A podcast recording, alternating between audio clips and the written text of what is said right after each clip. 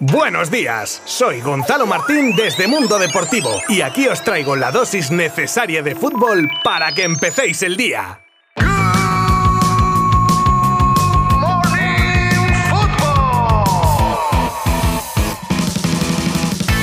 Muy buenas amigas y amigos de Good Morning Football. Un placer estar de vuelta un día más, un viernes más para cerrar una semana más que interesante en lo futbolístico dentro y fuera de los campos. Y hoy viernes resumiremos los resultados de ayer que se dieron en la Europa League y Conference League. Hablaremos también de la barbacoa de la conjura en el Barça, novedades de la reunión Alemani-Sissoko, el delicado estado de salud de Mino Rayola, el nuevo formato que pretende instaurar la UEFA para la Champions de la 2024-2025, la renovación de Jürgen Klopp con el Liverpool, la rajadita, que por cierto vamos a escuchar, de Ronald Koeman en rueda de prensa y muchas más cosas que no os podéis perder, os lo aseguro. Vamos a acabar la semana en todo lo alto. Os habla Gonzalo Martín desde Mundo Deportivo. No os vayáis porque empezamos en 3, 2, 1.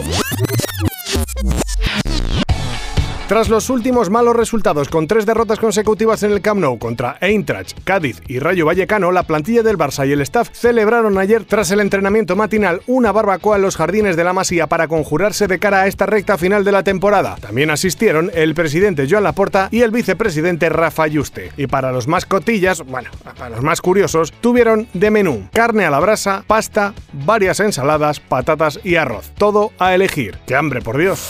Sensaciones positivas en la segunda reunión entre Mateo Alemani y Musa Sissoko, esta vez en Barcelona. Tras la tensión vivida durante los meses previos al mercado de invierno, ahora la buena predisposición marcó el tono de esta última reunión en la que se dejó caer un contrato de corta duración. Aún así, el desenlace no se prevé próximo, pero si es satisfactorio para ambas partes, pues oye, que se tomen su tiempo.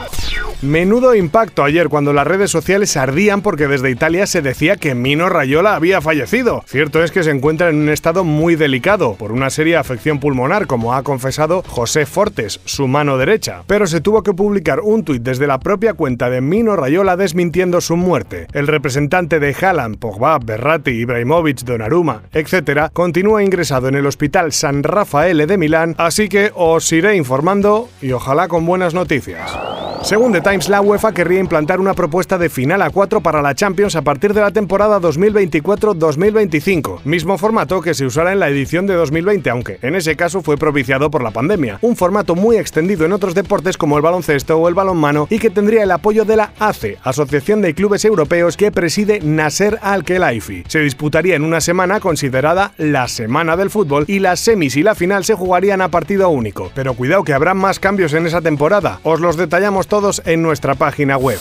Una de cal y otra de arena para el Real Madrid de cara al partido de vuelta contra el City. Si bien Álava, que iba tocado, jugó y tuvo que retirarse con molestias, Casemiro no forzó y ya entrena con normalidad con el resto de sus compañeros. Un David Álava ahora entre algodones con la intención de que pueda llegar, pero sin ninguna garantía, como si se presupone que la habrá para el centrocampista brasileño. Pues como dicen en mi pueblo, las gallinas que entran por las que salen. En Liverpool se encuentran esta semana muy felices, pero por partida doble además, ya que el miércoles vencían al Villarreal en la ida de las semis de Champions y al día siguiente anunciaban la renovación por dos años más de Jürgen Klopp. De hecho, lo hacía él mismo con un vídeo que subía el club en sus redes sociales y en el que el alemán confesaba ser afortunado porque ama Liverpool. Ronald Koeman presentaba la nueva edición del torneo de golf que lleva su nombre y en esa presentación no pudo dejar pasar la ocasión de hablar del Barça y también de recordar su salida del club azulgrana. Y tiró varios dardos envenenados aunque dejó claro también que Xavi necesita el apoyo y tiempo que él no tuvo. Aquí os dejo un extracto de lo que dijo el neerlandés. Seguramente ha mejorado en unas cosas, sí, porque o han fichado tres delanteros, pero no es bueno de comparar, porque cuando yo me fui, el Barça estuvo a 8 puntos de Madrid y ahora están casi a doble. El tareo de Xavi es igual de complicado que tuve yo. Es la situación del club. Si pierden los últimos partidos en casa, es por algo. Pero el Barça necesita tiempo y, y por eso pido poner confianza, poner apoyo al entrenador. Y dos apuntes muy rápidos en esta recta final de Good Morning Football. Uno que ya se ha aprobado el inicio de las obras del Camp Nou para el mes de junio, tras conceder el Ayuntamiento de Barcelona la licencia pertinente, algo que conllevará que el Barça tenga que jugar la temporada 23-24 en el Estadio Olímpic de Montjuïc. Y el segundo apunte es que no os podéis perder el sábado el más que posible pase a la final de la Champions del Barça femenino que ya allanó el terreno en la ida en el Camp Nou, imponiéndose a las chicas del Wolfsburgo y viajando con toda la plantilla al completo. Sábado a las 6 de la tarde. Y cerramos hoy, para variar, con los resultados de los partidos que se jugaron ayer en la ida de las semifinales tanto de Europa League como de Conference League. En las primeras, el Leipzig ganaba su partido ante el Rangers por la mínima con un gol de Angeliño en el 85. Y en la segunda semifinal, un Eintracht de Dulce asaltaba el campo del West Ham, al que vencía por 1 a 2 con goles de Nauf y Camada para los alemanes y el de Antonio para los ingleses. En cuanto a los partidos de Conference, la Roma de Mourinho rascaba un empate a uno en casa del Leicester y deja el pase a la final para la vuelta y en el loco partido disputado en Países Bajos, el Feyenoord se llevaba el gato al agua ante el Olympique de Lyon por 3 goles a 2.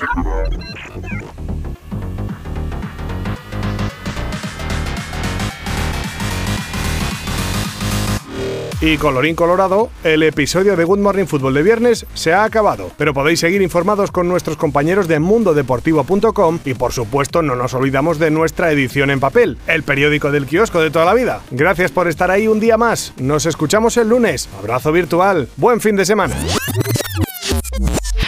Mundo Deportivo te ha ofrecido Good Morning Football, la dosis necesaria de fútbol para comenzar el día.